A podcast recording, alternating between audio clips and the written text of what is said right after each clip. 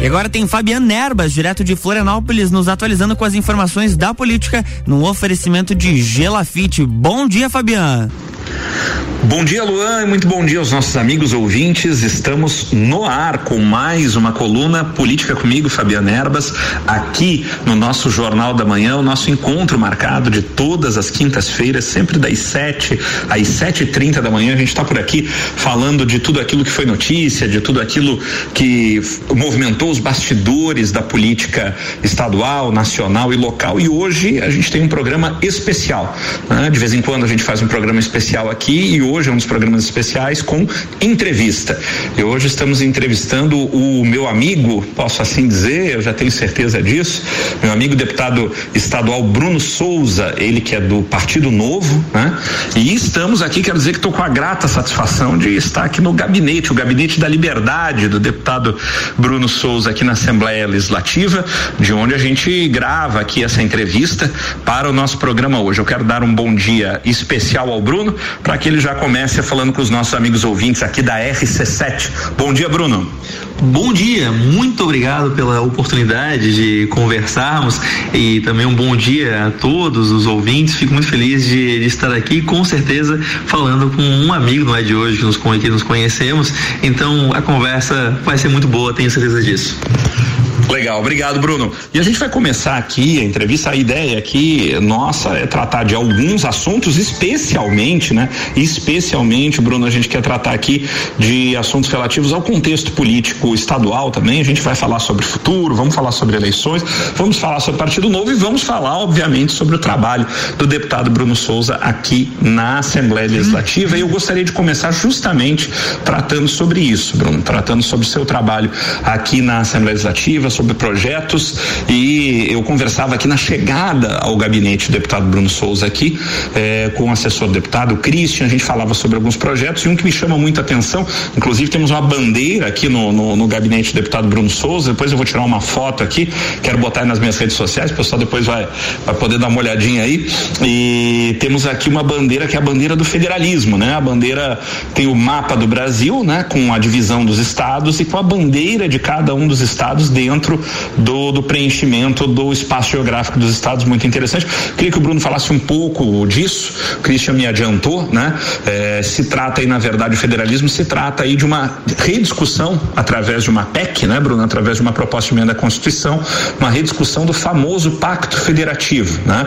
E isso aí é uma bandeira tua. Eu sei que você está peregrinando o Brasil aí é, é para conseguir, é, primeiro, ter realmente a possibilidade de propor a PEC né? Então queria que você explicasse um pouquinho como é que funciona a ideia do federalismo e os requisitos para que isso possa ser eh, apresentado lá na, na Câmara Federal, né?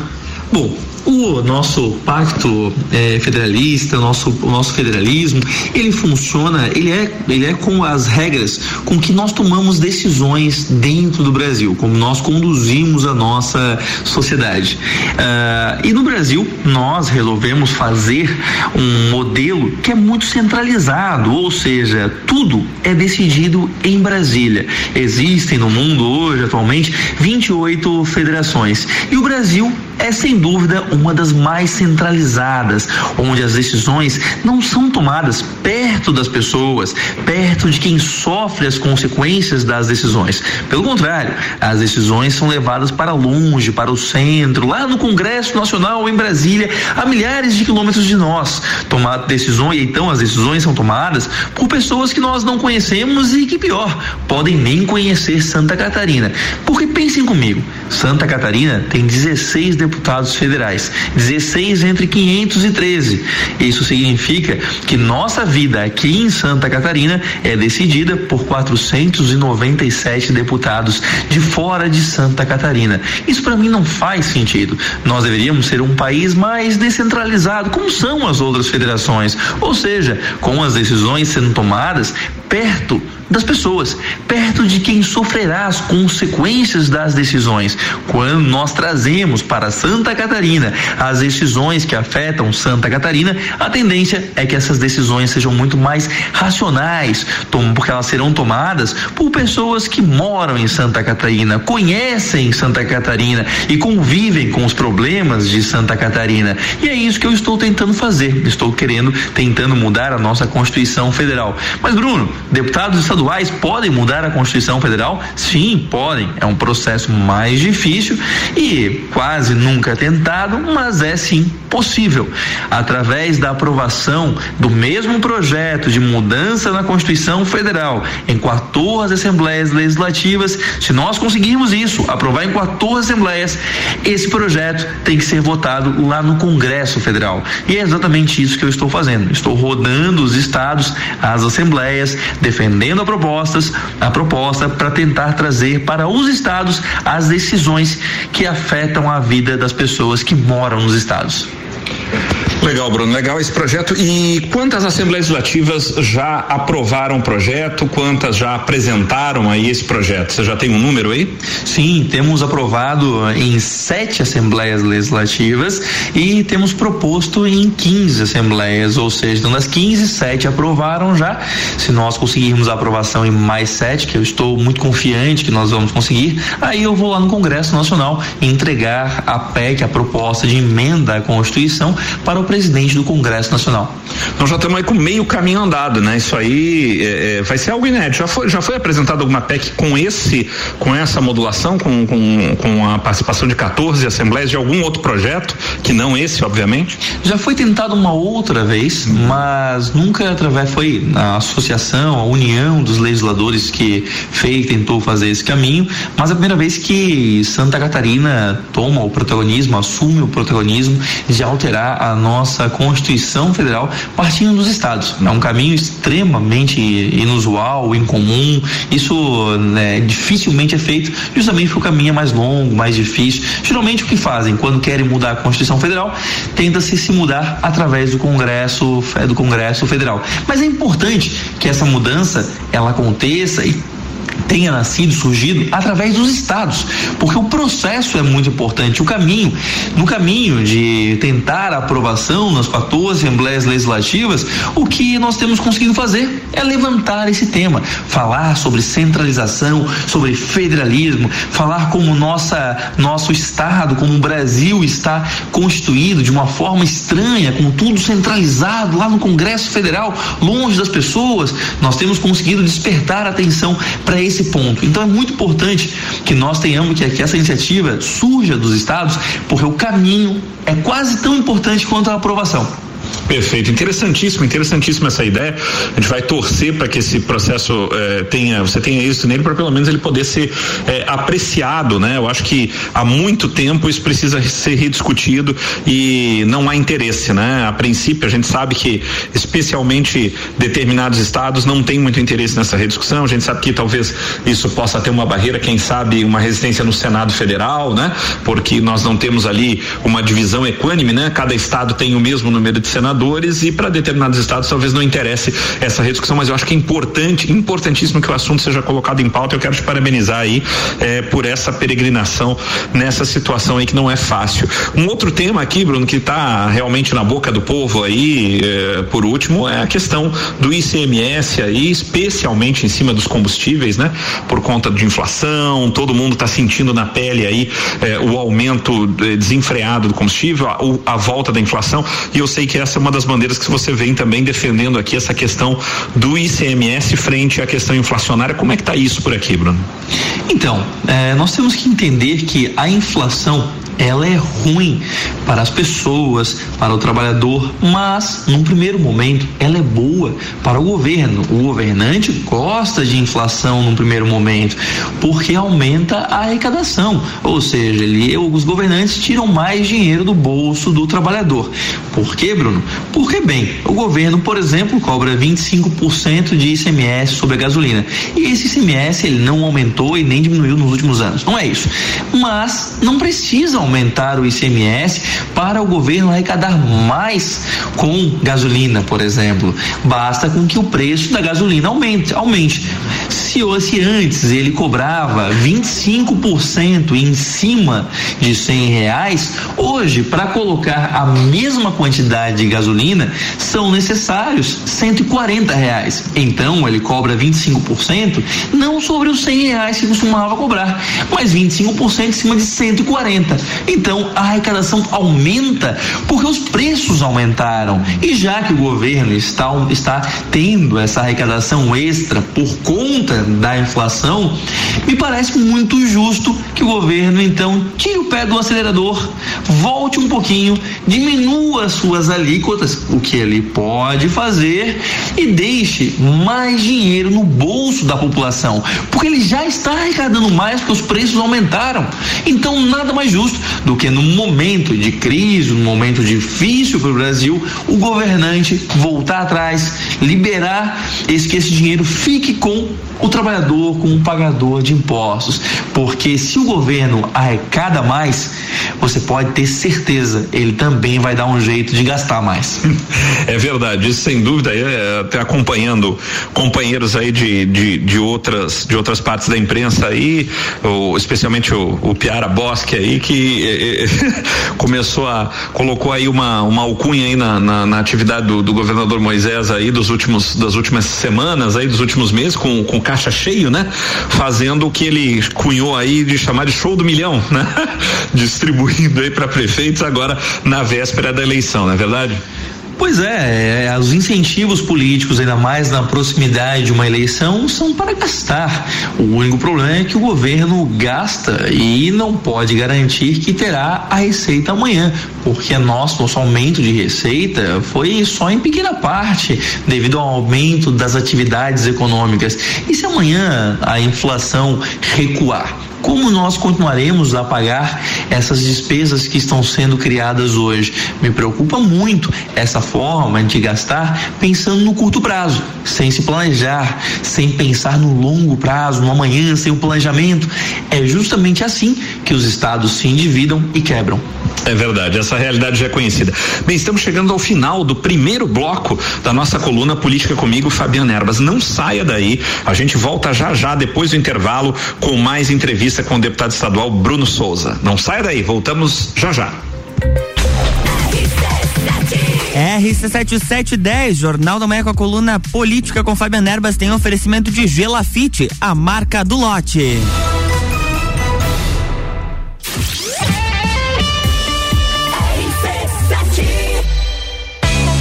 Construa sua casa no loteamento Pinhais, no bairro Pega em Lages. Lotes de 360 metros quadrados com infraestrutura completa. Parcelas de 1.450 reais e com entrada de 14.863. Aproveite as últimas unidades. Ligue 47 3365 8800. Gelafite, a marca do lote.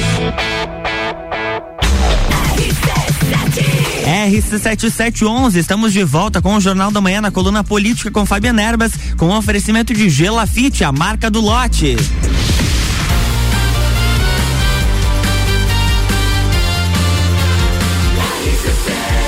A número 1 um no seu rádio. Jornal da Manhã.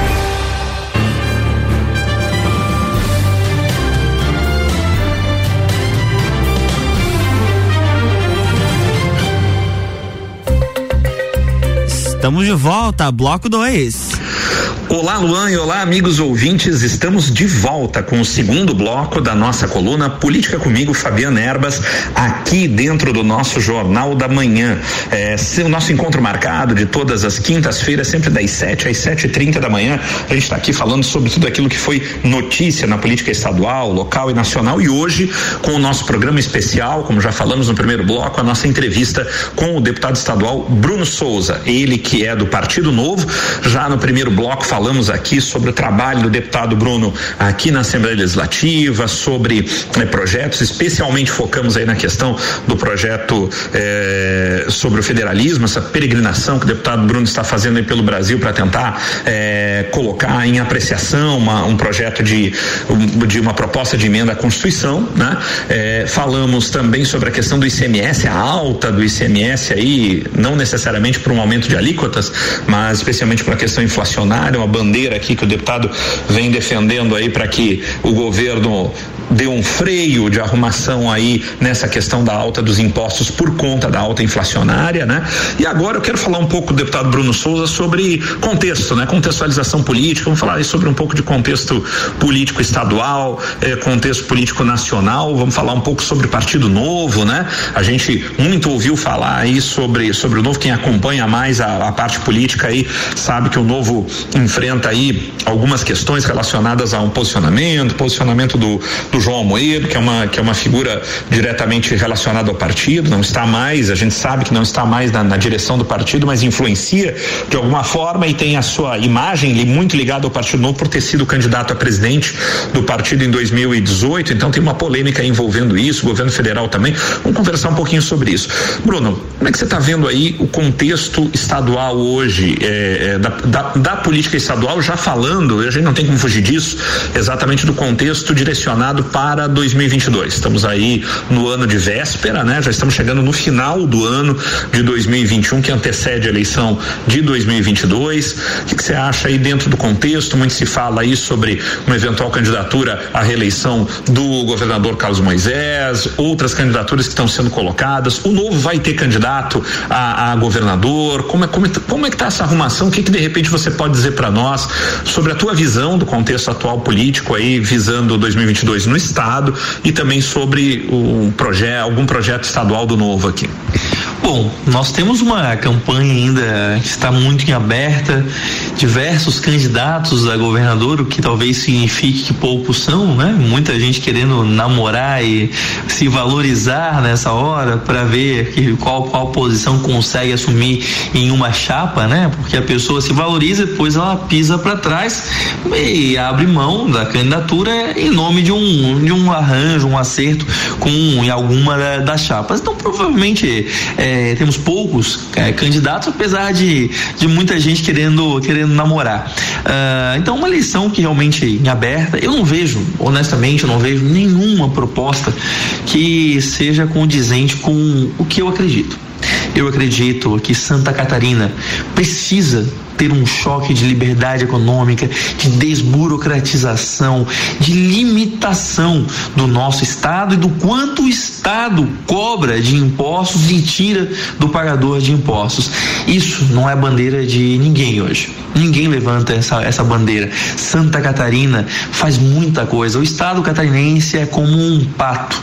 Ele não nada direito, ele não caminha direito, não voa direito, porque quer fazer tudo. E na minha opinião, nós deveríamos fazer pouca coisa e fazer bem feito. No, quando a atual gestão assumiu, eu até acreditei por um momento que talvez tivesse ali um viés voltado para o empreendedorismo, o livre mercado, para diminuir o tamanho do Estado, vender aquilo que a gente não precisa. Hoje o Estado de Santa Catarina tem desde latifúndios improdutivos que nada produzem, a não ser despesa pública, até é, hotéis de águas minerais. Eu, eu, não, eu não entendo. A gente faz coisa demais sem precisar fazer tudo isso. Isso, claro, custa muito para o bolso do pagador de impostos. E como a gente se dedica a fazer muita coisa, a gente acaba não fazendo nada direito. Por isso que eu vou defender muito a candidatura própria do Partido Novo. O Partido Novo, nós temos sim uma visão clara, clara, um modelo de Estado claro. Nós queremos um Estado eficiente, um Estado que consiga atender bem a população, consiga garantir segurança jurídica, segurança para se fazer negócios, sem ficar alterando as regras do jogo no meio do caminho, conseguindo tirar a burocracia da frente, tirar o muro de papel que às vezes aparece no caminho de um empreendedor que quer arriscar o seu capital para gerar riqueza para o seu estado. Nós queremos isso, queremos esse estado livre, fácil de se empreender, tentar, sonhar, viver e eu não vejo isso, como falei, na pauta de ninguém, por isso vou defender com que nós tenhamos uma candidatura própria para poder garantir que Santa Catarina seja o estado mais livre do Brasil, para poder garantir que em Santa Catarina você pode empreender com segurança, você pode empreender com facilidade, você pode empregar com tranquilidade. É isso que nós queremos para Santa Catarina. Por isso, Partido Novo deve ter sim um nome, vou lutar para isso, porque eu sei que se nós deixarmos o catarinense empreender, tentar, sonhar, inovar, nós teremos sem dúvida o estado mais empreendedor do Brasil e com os melhores índices do Brasil inteiro. Legal, Bruno. E a nível federal? Queria também falar, pegar tua, tuas impressões a nível federal, como é que você vê hoje, especialmente essa questão aí dessa polarização, né? Que já não é de hoje, que já vem de, de há um bom tempo, a polarização aí Lula-Bolsonaro, né? Basicamente, é, é, é, o, é o que vem se discutindo. Você acredita é, numa possível terceira via que vem se falando, mas que até agora é, não, não se encontrou um nome, né? No, no, no Brasil, a política é muito pessoalizada, a gente sabe disso né? Então a gente não está falando aqui, a gente vem falando de pessoas, veja o que eu disse, né? Lula Bolsonaro, não vim aqui falar de ideias ou de princípios, que era o que a gente via estar tá discutindo realmente, mas a gente fala de pessoas, né? E o que todo mundo diz é essa terceira via não chega porque não tem um nome, né? Não tem uma pessoa, mais uma vez, né? Então eu queria ver a tua avaliação sobre esse contexto nacional, a polarização política, isso é saudável, isso não é saudável, isso prejudica o Brasil, não prejudica, e se você acredita aí eh, numa terceira via que não seja apenas esses dois candidatos aí que vem despontando, como sempre, aí na, nas discussões, né? Não, apesar das pesquisas mostrarem que cada vez existe um eleitorado maior que não quer votar em nenhum dos dois candidatos, ao mesmo tempo nem ninguém, nenhuma pessoa conseguiu é, capitalizar ser essa terceira via. Então, é, hoje a probabilidade é que tudo se caminhe para uma realmente uma polarização entre, entre esses dois é, candidatos. E claro que, na minha opinião, pelo menos a polarização extrema nunca é, é positiva porque cada vez mais você, você discute pessoas ao invés de discutir ideias, né? E, e um país que não debate ideias vai para qualquer lado, vai, ele é jogar, ele não consegue ir para frente, ele sempre caminha para o lado, porque ele está sempre discutindo apenas pessoas e, o, e, e, o seu, e os seus lados. Isso faz falta, faz, faz falta com que nós possamos é, decidir prioridades, eleger prioridades, discutir sobre, sobre isso, discutir sobre, sobre o que pode realmente fazer o, Brasil crescer e mudar. E é importante que nós encontremos novamente o nosso caminho do crescimento e prosperidade. Nos últimos 40 anos, o Brasil ficou para trás.